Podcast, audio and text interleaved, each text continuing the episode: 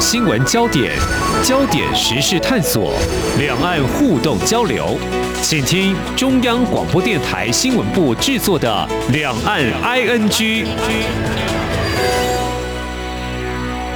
听众朋友您好，我是黄丽杰，欢迎收听三十分钟两岸 ING。那么前几天呢，我在家里呢使用这柠檬酸啊，在清洗热水瓶，那么正进行加热的时候啊，突然间就跳电了哦。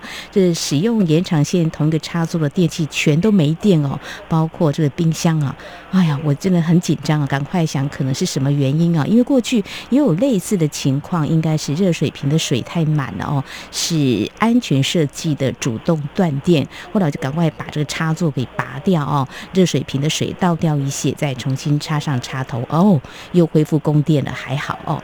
不谈到这个断电停电哦，我自己也曾经有过这无预警停电的经验，相信听众朋友应该也有。那时候我正好在使用电脑，那瞬间。备用电源没能够马上顺利来救援就接上来哦，造成执行工作得重来的一个惨况哦，有种天要塌下来的感觉哦。不过就在前阵子在台湾哦，我想民众呢应该还记得三月三号，由于台电高雄新达发电厂这开关厂发生的事故，导致电厂跳脱了哦，连带冲击到全台电力系统，就造成全国大停电，这造成我们的产业不少的损失，那么也对相关人员来就责哦。我刚刚分享了我被断电停电的惊慌，其实。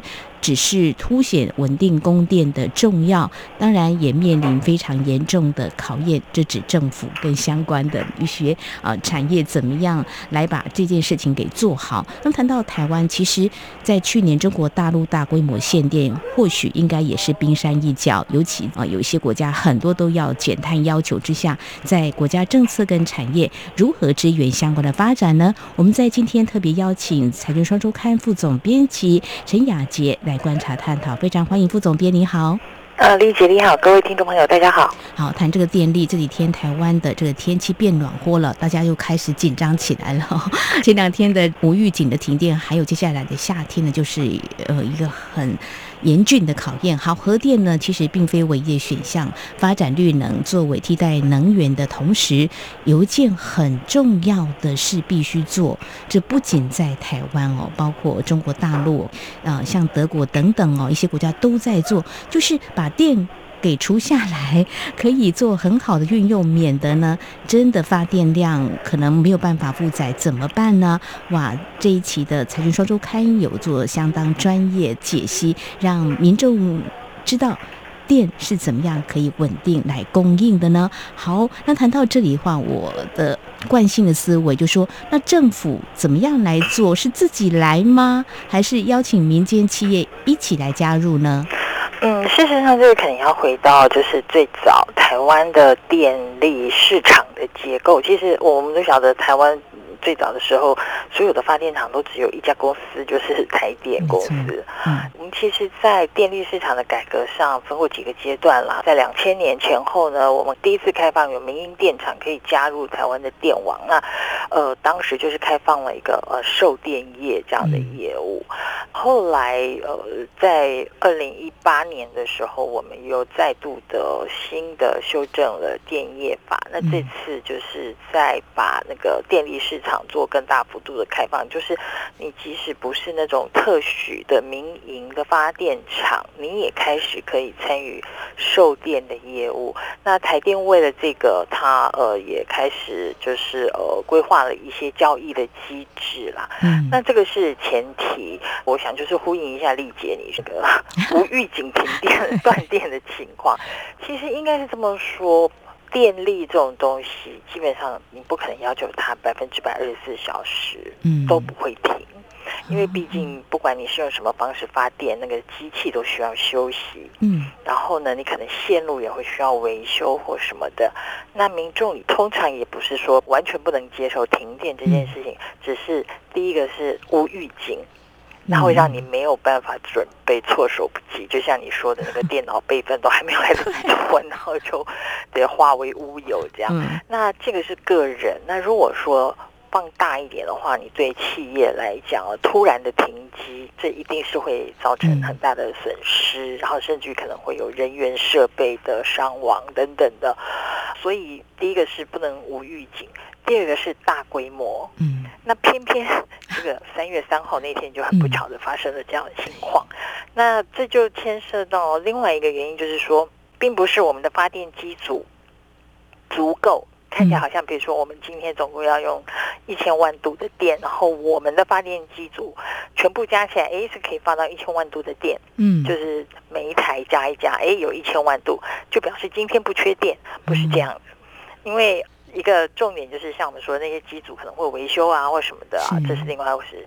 再加上就是现在，因为再生能源发电的比例很高了，那我们知道。光是太阳能，它去年甚至于一有一段时间呢，在夏天的时候，它的发电量是超过核能的。嗯，对。那我们当然很高兴，就是说开发出了更多的替代性的能源啊，然后可以而降低核能的比例。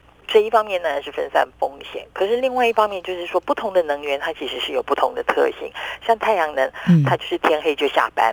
对，那就没有办法发电了。对对对，所以呢，现在就会形成另外一个问题，就是说，一到晚上，嗯，这个太阳能它在呃供电的这一块的贡献就完全没有了。嗯，对。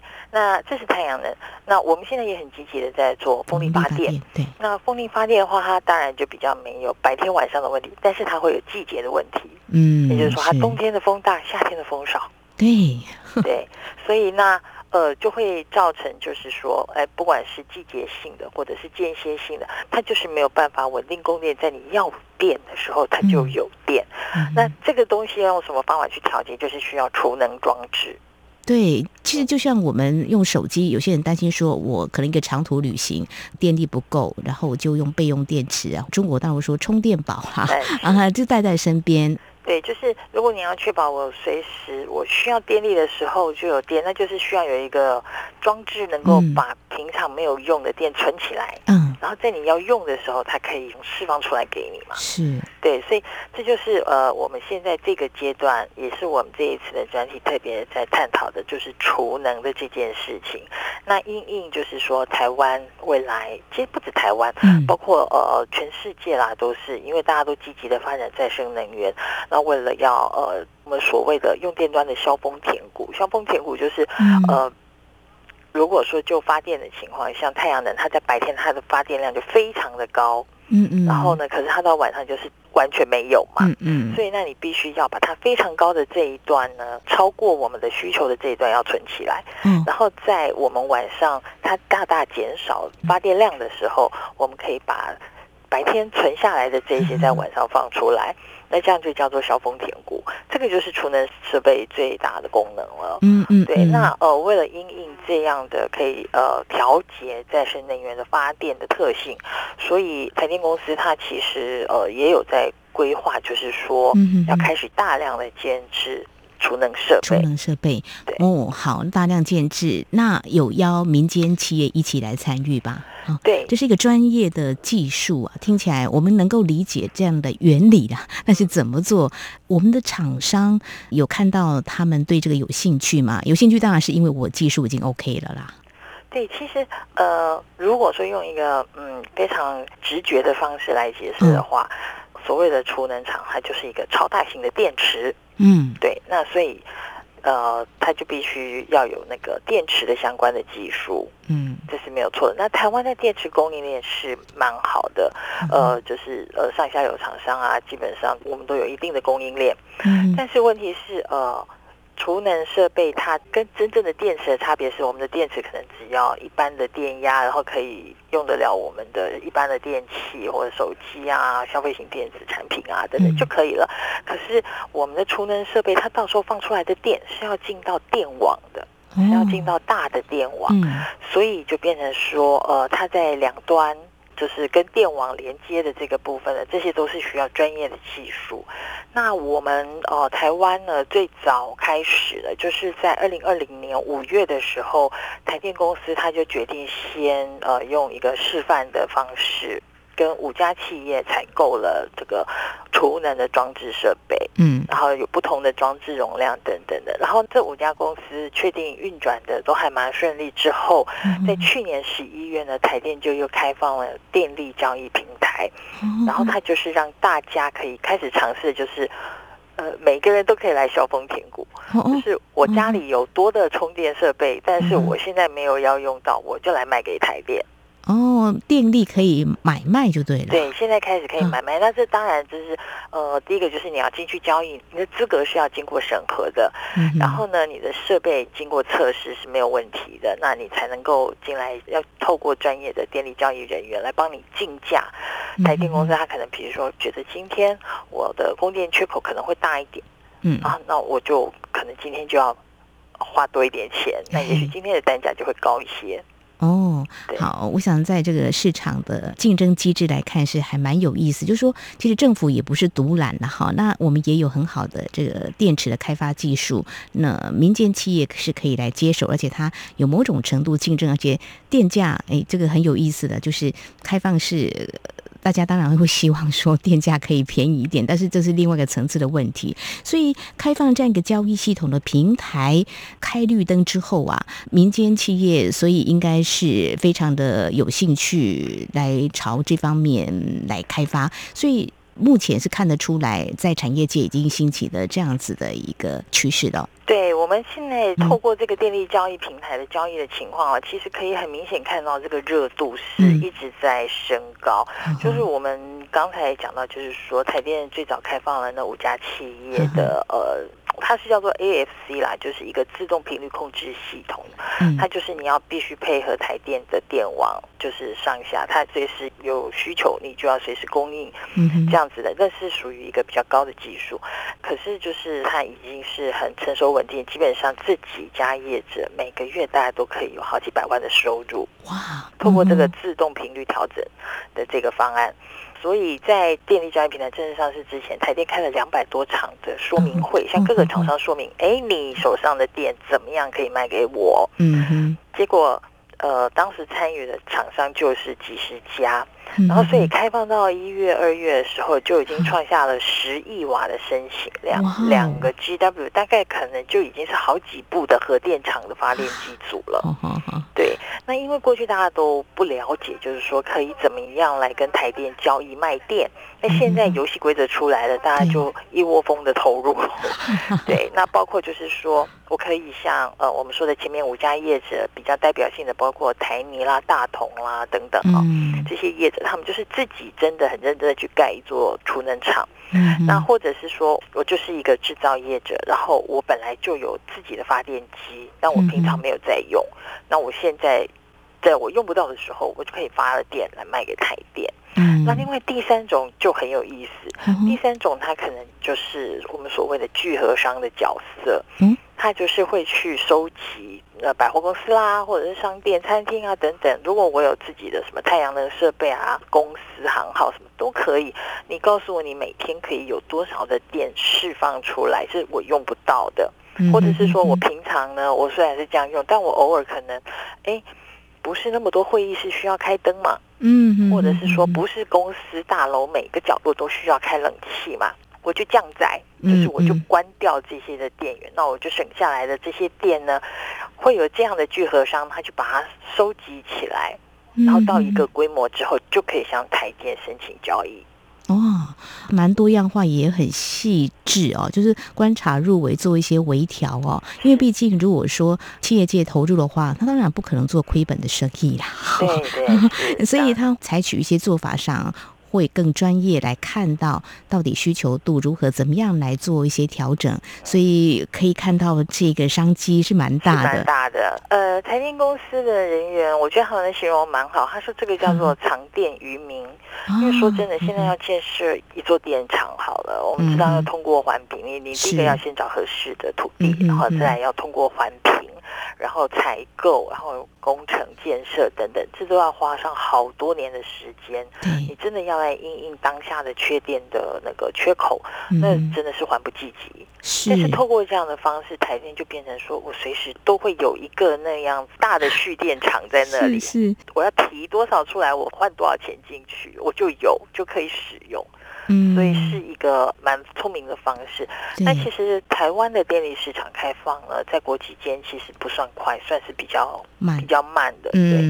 可是我们的这个平台基本上运行的成效非常的好，算是后发先至，已经是很多国家都有来参考。哦，好，谈到这里，我想在稍后节目后半阶段呢，我们再请副总编辑来跟我们聊聊哦。我们是后发先至哦，一定是避开了某些呃不需要走的冤枉路呃，但是当前我们要加速来推动，我想。谈到这里，我觉得台电真的可以松一口气的，真的就是在电力供应上可以大家做一些调节的话呢，是可以稳定供电的哈。但是到底有哪些国家的做法，或者说我们现在到底在做了往前迈进，目前呃算是很顺利的推动，但是是不是有一些问题呢？可能要预先来做一些防范呢？我想在稍后节目当中，我们再请陈雅杰副总编辑为我们做进一步的解析。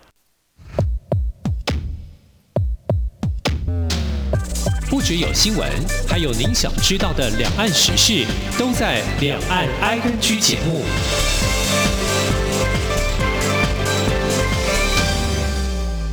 这里是中央广播电台听众朋友继续收听的节目《两岸 I N G》。我们在今天节目当中邀请到财讯双周刊副总编辑陈雅杰，那我们一起来关心我们的用电如何稳定哦，特别是聚焦在。三月三号的大停电之后，我想谈这个话题，大家应该会更有兴趣。事实上，应该是说，大家更应该去了解我们的电力供应如何让它源源不绝、很稳定哦。那刚才呢，副总编辑也跟我们谈到，因为台电已经释放这个电力，可以让民间企业来参与所谓的藏电于民哦。那我们再看我们一些厂商，他们怎么做呢？要一个很大的一个储存电力的地方，他们怎么样？这样做这个供电的系统呢？呃，是，呃，事实上的确就是因为，其实你要参与这块市场，多少还是有一些门槛，特别是如果你是要自建储能设施的话，我想举几个例子，就是在台湾其实已经蛮有成绩的业者。那第一个，我觉得就是可能呃，大家比较知道的就是我们。台湾的第一家上市公司，也是我们最大的水泥厂，是呃台泥公司。它其实很早就看到能源这块商机啦。你可以说，因为呃，不管是从呃电动车啊，或者是说呃全球的一些呃气候变迁啊等等的情况，那他们都有注意到了。那当然，水泥业因为必须是要开采矿石的，所以那一度也是被大家视为说是碳中和议题下面呃压力很大的一种产业嘛。那我觉得台你算是哦，反应非常快的。他们在几年前就注意到能源这件事情，然后决定要朝储能这一块开发。呃，他们原本就有呃电池新厂，这就是刚好名字就叫做能源科技。他们的电池技术其实是很受到一些国际的消费电子的厂商嗯所认可的。现在也打入了很多电动车的供应链。嗯，那因为有这样子的电池的技术，那台泥另外一方面，我们知道它在台湾也有很多的土地资产，所以它就可以在建制这个储能厂这个上面呢，比较不需要去烦恼场域的问题。那另外一方面，他也去呃国外并购，所以他并购了一家意大利的呃储能公司。嗯，那这个储能公司呢，在全球其实本来就已经是。前五大的储能业者了，所以他就等于一口气就又有技术，又有时机，然后而且还有海外市场。所以他们真的是具有前瞻的眼光啊！所以已经跨足到海外了。对，我后来发现他们在欧洲跟澳洲的暗场非常多呢，已经算是成绩蛮好的。当然，他们也付出了相当大的代价，就是为了这样的资本支出，他们这几年在海外也不断的募资啦。不过还好，就是他们本业的。获利能力也很好，所以都可以支应这一些的投资。嗯，刚刚副总编辑有提到，就是说台湾在这个电力这个开发释放出来这个系统呢，交易呢是比其他国家还慢的。但是呢，我们的民间业者已经等不及了，有这个技术，他已经看到了，在全球各地很多的国家都有这个市场需求，所以他们就脚步还比较快一些。是，除了台泥，还有另外一个例子，就是台达电。嗯，对。那我们知道台达电，它也是一直都非常注重绿能环保的一一个电子业者嘛。嗯因为最早它就是核心就是电力电子技术，它做的是一般的电源器啦，本来就是那种呃消费性电子的电源器，像我们的手机啊、电脑所用的电源器。那可是他们就是因为一直很。朝向提高电能效率这个方向去开发，嗯，所以他们就转向了储能这一块。嗯，那渐渐的就也在继续发展到电池啊等等相关的技术。那因为他们原本就也是哦有很多的国外客户，所以他们甚至于在这一块就是可以很快的去参与到日本在三一一大地震之后很多的电网建制计划，他们都参加了。然后呃，所以包括从储能的设备，然后到进行呃电网的设置等等，台大电都有这样的技术。那我们知道，其实以台湾区域来讲啊，目前最成功的一个智慧电网的案例，其实是在金门。那金门县的智慧电网的设置，其中最重要的就是他们的这个储能暗场是由台达电所建制的。因为金门过去是非常容易停电的地方，它原本只有十六部柴油机组，然后它的电网也非常脆弱，因为这些机组也蛮老旧的，所以你只要有一部机组挂掉了，你很可能整个电网就不平衡，然后就会局部的停电什么的。那可是，在开始采用了台达电的这个储能设备一起搭配到电网之后呢，他们呃根据记录有六十一次的成功救援记录，就是有六十一次，就是电网哎发现哎机组不对了，机组要降载了或什么，然后于是这个储能设备就开始发挥功能，把这个电网给平衡，所以就完全没有发生这个停电的情况。这就是一个利用储能设备，然后来维持电网平很、维持稳定供电的一个非常好的例子。嗯，真的是神救援，是没错。所以这是我们期待他在电网里头扮演的很重要的角色。因为现在你严格的说起来，大家一直在讨论三月三号台湾是不是缺电。对，就说是不是电力不够啦？可能问题不是症结在这里。那一天的情况并不是在于缺电，因为那天有再多的发电机组，其实都没有办法阻止这一场长时间、大规模、无预警停电的发生。嗯，对。那问题是在于这个电网的不稳定。嗯，对。那要维持电网的稳定，才能够达到充分供电。那这个的话，需要依靠的就是储能设备。嗯，好，所以我们今天呢，终于找到答案哦。相信很多人在关心哦，到底是不是缺电，还是这个输送啊，这电网的问题啊？我想大家要有一个清楚认知哦。好，那么谈到台泥跟台达电，嗯，相信呢，在未来台湾的电力供应跟我们台电呢，会有很好的一个，不管是从交易入口开始，或是一个合作的一个未来哦，我们都是期待的哦。但是大家现在可能会看好这样一个交易市场，因为有商机嘛。那目前要来新建，比如说电网或是一个储存设备的话，可以加速吗？目前有没有相关的，比如说会有缺什么、缺什么的问题，会让它速度会可能要等待一下呢？对，丽姐，你说到重点了。虽然就是台电也设了一个很明确的目标，就是希望能够在呃二零二五年储能的量是要到。一吉瓦，也就是十亿瓦这样子的一个装置容量了哦。虽然眼前是有这样的一个愿景，可是进度是落后的。那有一个最大的问题，就是因为我们知道疫情的影响，全球供应链都打乱了，嗯，所以缺料就是一个大问题。而且因为这个也不是只有台湾在抢。要做储能，是全世界都在讲要做储能，嗯，所以当下就是呃缺料就会让整个建制的进度呢受到延宕。就是厂商我虽然很积极的想要做，但我不一定买得到，或者是说他不一定能够在我预期的时程帮我送到。但是除了这个是呃，我们希望它是短时间就可以疏解的一个状况之外，其实，在台湾要推动储能还有几个问题啦。嗯第一个就是很重要的，像我们刚刚讲到所谓的分散式电网，这次在台电三零三的检讨报告里面也一直有提到，呃，嗯哼电网韧性这件事情必须要加速推动分散式电网。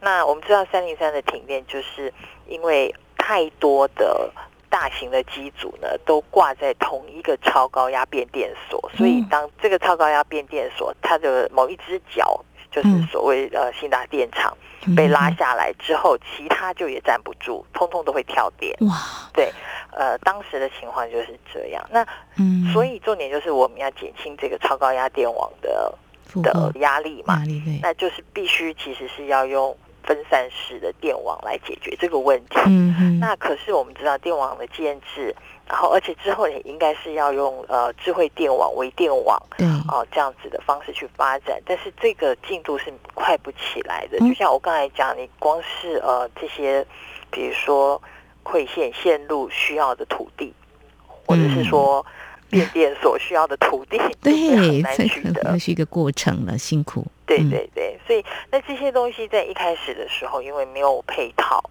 嗯，所以现在我们很快速的发展再生能源的同时，这个部分的风险其实是会提高的。好，这是第一个问题。然后第二个问题，刚才我也讲到，就是台湾的土地资源太有限，是，就是基本上大概就是需要线的地方没有地，然后 需要电的地方也没有地。这个真的是政对府，这个这个就变成说，你必须要头大公权力很 大力的去推动啦。对，因为其实当然我们还是有很多国有土地的，那所以可能政府是需要好好的盘点，有哪一些是适合嗯释放出来是作是。为呃储能设备啊，或者是说电网重整啊、这样子的土地。嗯哼对，不然的话你没地真的是对 什么也没得做。这个巧妇难为无米之炊。是，嗯，这真的是一个很重要的，所以政府要做的是这样，那民众也要理解的是什么，也是大家一起来想想办法，或者说经过什么样的沟通，可以让这个相关的推动配套措施能够更快速一些。嗯。嗯，然后还有第三个问题、嗯就是，这个是电池产品本身的问题。我想大家可能多少都听过，呃，充电器啊，或者是说行动电源啦、嗯或者甚至于就是手机突然自己爆炸。对，对，那。那是因为电池啊，它就是个化学物品，嗯，它就是靠着它里面的很多化学成分去呃产生化学作用产生的能量，然后才嗯能够给呃我们的这一些消费性电子产品带来电力。嗯储能设备其实也是一样的道理，所以它也有爆炸的风险。哦，所以像在国外也是有电动车会爆炸啊等等的。所以电池的安全性，这其实还是一个在呃发展中的问题。嗯对，那台湾现在开始大量的建制储能厂之后，怎么样能够把这个风险能的达到降到最低安全，而嗯它在发生意外事故的时候，尽可能的降低损害，这件事情也是一个蛮大的挑战。是，这是非常专业的啊，相信这个专家呢一定会正视这个问题，我们，是相信产品会一直会优化到没有错。呃更安全的情况啦。嗯嗯，但是它可能中间就还是会有一个过渡期。是好，那第四点就是，嗯。我们知道这个市场现在很热门了，大家都很想要来参加。问题是，大家来参加之后呢，一窝蜂抢进，可能价格就下来了。啊，对，就是竞价，对，低价竞争，对嗯，那到稍价竞争的这个阶段之后，是不是还会有足够的业者愿意继续提供他们的资源？啊那这个就是呃，嗯可能是比较长期需要观察的。是好，这是未来发展的趋势哦。那么有商机，但是也有一些隐忧哈、跟一些问题的挑战横在眼前哦。嗯，短期之内呢，先要打通哪些呢？我想我们是且战且走，这是一个可以迈进的一条路，但是有些风险也必须把它降到最低了。我刚刚提到中国大陆其实也有在啊、储能了，不过他们用一些技术看到相关的报道，竟然是把电藏在空气里头啊，这个也蛮特别的哈。但是这有没有风险呢？我想这也是一个专家应该可以来告诉我们的。我们今天谈台湾的这个储能这个部分呢，可以知道说，嗯，或许呢，我们这个脚步比其他国家走的稍微慢一些呢，但是我们可以避掉一些不必要的风险。那现在 啊，还有一些问题在面前，我想专家一定会想尽办法让这个安全性提高的。好，非常谢谢财讯双周刊副总编辑陈雅杰今天带我们了解怎么样可以拥有稳定的。供电啊，政府想办法，现在有些调节的做法，也让民间一起来参与。怎么做呢？怎么样来提高它的安全性呢？我想这是大家应该要正视，也应该了解的。非常谢谢副总编辑，谢谢你，谢谢。好，以上就是今天两岸安居节目，非常感谢听众朋友您的收听，黄丽杰祝福您，我们下次同一时间空中再会。